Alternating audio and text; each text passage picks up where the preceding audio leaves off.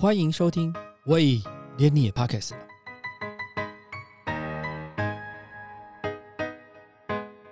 大家好，我是威廉。我们都知道，设计师品牌要经营，除了要有独特的产品之外，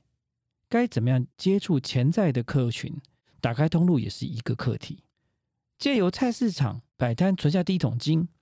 进而开设选品店 Bella Shop。后来因为对于时尚的热爱，回到实践大学深造，并且创立的个人品牌 Ash 的夏小晴，对于台湾的时尚市场有相当独到的见解。让我们来听听她对于台湾女性时尚品味的看法与解读。我觉得就是不管到任何年纪的女生，她都希望自己就是衣服穿起来看起来是比较年轻的，嗯，然后就是看起来就是自己的身形是比较 优美的这样。那基本上，我觉得如果就是服装会符合这两个特点的话，通常女性消费者在购买意愿上面，我觉得就会来的比较就是会会会比较喜欢这样子。对，然后我觉得现在慢慢的也是因为永续的一个风向的带动，我觉得大家其实对环保的一些素材，然后跟对一些衣服可能可以再利用，或者是说，呃，例如我们的衣服推出以后，比如说我们他购买之后呢，我们可以让他有一次免费修改的机会，可以去让衣服创造第二个生命。我觉得这样也是现在的消费者他们会非常喜欢的。然后还有另外一种像，因为我们在做选物店跟在做自己的品牌这几年当中会遇到。一些客人，他 maybe 他可能几年前买的一些衣服，他可能有一些是呃合成皮的一些材质，他用久了以后他一定会脱皮。可是那件衣服的的整个轮廓型各方面都他非常喜欢的。对，那我们也会就是帮他去做一些，就是算是其实类有点像类似修补，又有点像类似给这件衣服一个新的可能这样子。我觉得这样的方式，客人现在都非常的喜欢。我觉得慢慢的时间越久，然后大家其实。我觉得消费观念会，我希望就是可以有一些的改变，也可以对地球做一些的贡献。就 maybe 我们不是说一次，因为像我的店里面真的很多客人可能一次会买三十件衣服，三十六件、四十件这样子，但他不一定的都会穿到。对，但我觉得这个品牌到现在我们在倡导的一个理念是，你不需要太多的衣服，那但是你需要是很好的衣服，它可能一件可以穿很久，然后质感各方面这样子是可以被收藏的这样。那我觉得慢。慢的，像一开始客人会觉得说，嗯，那如果像一个品牌，如果你要成就它的一个高质感，你 maybe 你的手工、你的布料各方面都会用到很顶级，所以相应的它的一个价格也会很高。那客人一开始其实还是会怕怕的，可是当他有勇气，就是或者他尝试性的接受了一件以后，他就会爱上这样的一个一个转变。嗯，因为好的衣服，它其实穿在衣服上面的触感，然后跟它的版型，跟你可能呃过了三个月、五个月或者一年再拿出来。他还是一样的喜爱，所以在这三年的过程当中，从品牌出来的第一年开始到现在，我们是第三年，我发现客人开始慢慢的转变，他会告诉我们说，哎，如果可以，我想要我的衣柜都收藏你们爱许的衣服。他慢慢，因为我们其实都以西装外套为主，他其实像我每一季在出的时候，各色西装外套，他慢慢慢已经开始收集起来了。对，那我觉得这是一个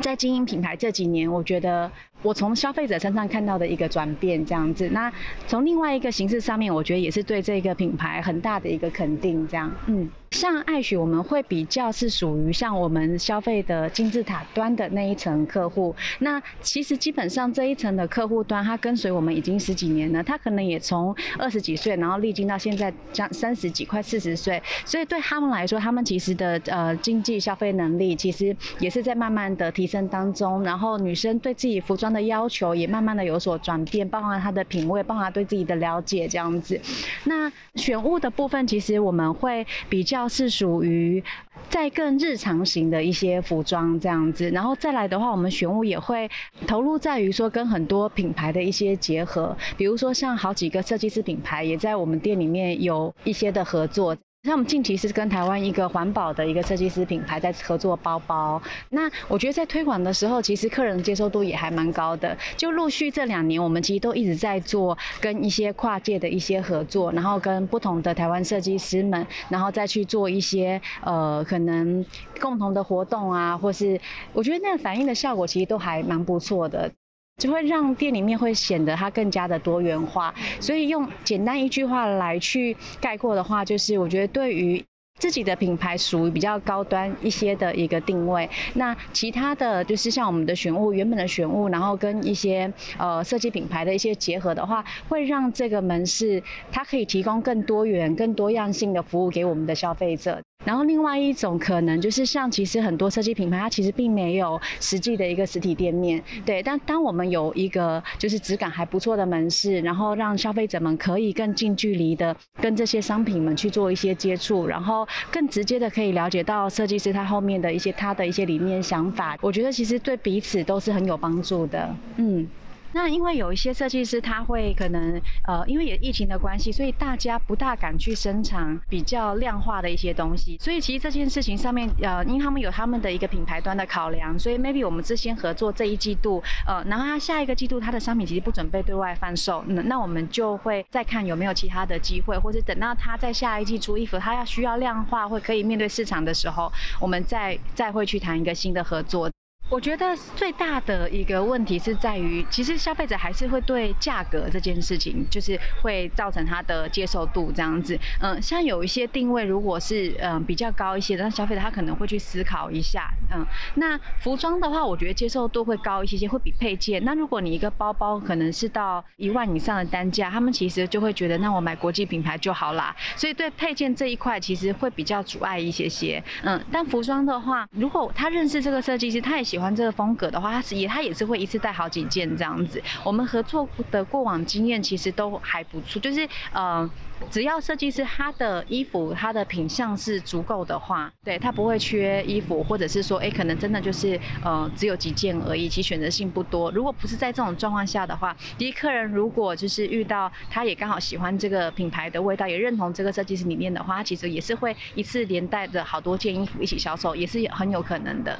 因为一直对服装有很很大的一个热情，嗯，然后所以就是决定可能从十四年前对摆摊开始先创业。因为我一直都是属于行动派的那一种人，所以其实从摆摊开始，然后到开始成立自己的第一家门市，其实我没有师傅，然后就是然后也没有跟随着哪一个大的公司去去有过这样的一些经验，其实都是靠自己一个一个客人去摸索。那在学习历程里面，我其实修的是两个方向的课，就是一个是服装设计，然后一个是呃一个品牌运营经营的部分跟企业管理。我觉得不管是在服装设计或者是在气管学系，我觉得对我来讲，它都是把我很多以前一些很零碎的东西，把它作为一个有组织化的一个整理。然后也把很多觉得以前觉得呃太遥远或者不可能的事情，然后把它化整成为一个哎有脉络的一个故事，然后甚至我可以直接把它融合到我的服装里面这样。但是呃，我觉得服装设计、观光会设计是远远不够的。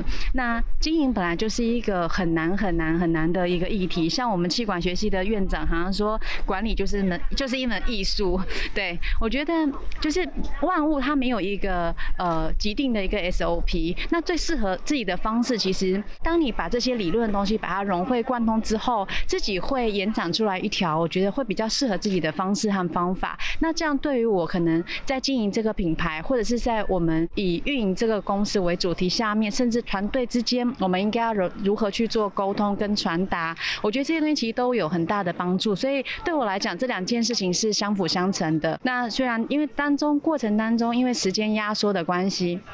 那时候我跟他见面，他说你这么忙，怎么忙得过来这样子？但我觉得，呃，一切就是慢慢的，可能也在呃跟自己去做一些的。我觉得应该是说把时间管理方面做好，然后各方面就是做了一些吸收。那以现在这个时间点，其实我毕业大概在三个月就毕业了。对，那我觉得在这四年当中，会融合了很多的资源在我的身上。那我觉得对一个设计师或一个设计师品牌、一个服装品牌而言，资资源是非常。重要的，它可以在我们遇到各种状况的时候，会有一股很大的力量可以去协助你，这样子不会再是以前一个人在打摊的时候就单打独斗那种感觉，这样子。我觉得差别最大的地方在这里。那当然，我觉得我很感谢，呃，一路走来就是遇到这些老师们，我觉得都是我的贵人，因为给予了我很大的帮助。这四年来，应该讲了非常非常多的感谢，对，也觉得自己很幸运。像我们在做比赛，有遇跟设计师们做遇见这样子，那我们后来都有保持一定的互动，那大家都会分享自己的经验。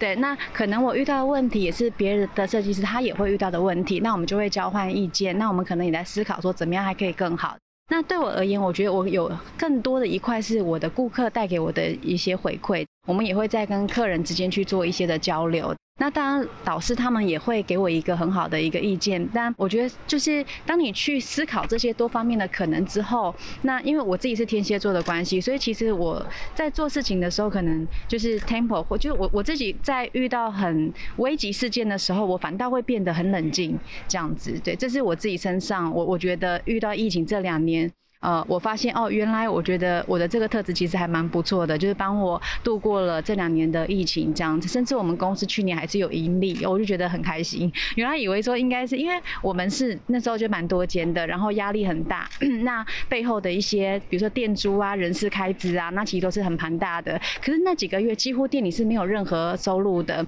那对于说你可能要如何去跟房东去谈一些空间，或是呃再怎么样能够照顾你的呃门市店员的状况。下面又可以让你就是可能你在店里没有营收状况下面又不至于说呃就是当老板的可能太过于就是非常的艰难，对我觉得很多啦，应该是说从很多地方我都得到很多的一些帮助，然后也蛮幸运的。经历了疫情之后，我自己对我的品牌，我认为是再去思考它。比如说，因为以前会有一个既定的一个印象，就是明年可以怎么样，后年可以怎么样。但经历过这个疫情之后，我觉得可能有有更多的一些不确定性吧。嗯，所以我自己这一番的调整，是我不会再像晚年的我一样，我会定太多的可能呃中期、长期的一些目标这样子，我就会设比较短期一些些，maybe 我可能半年我要怎么样做，或者在半年。要怎么样做会比较保守？嗯，比如说我们可能在选物或是进货，然后或是我们自己的品牌在生产衣服上面，我觉得也会变得比较保守一些些这样子。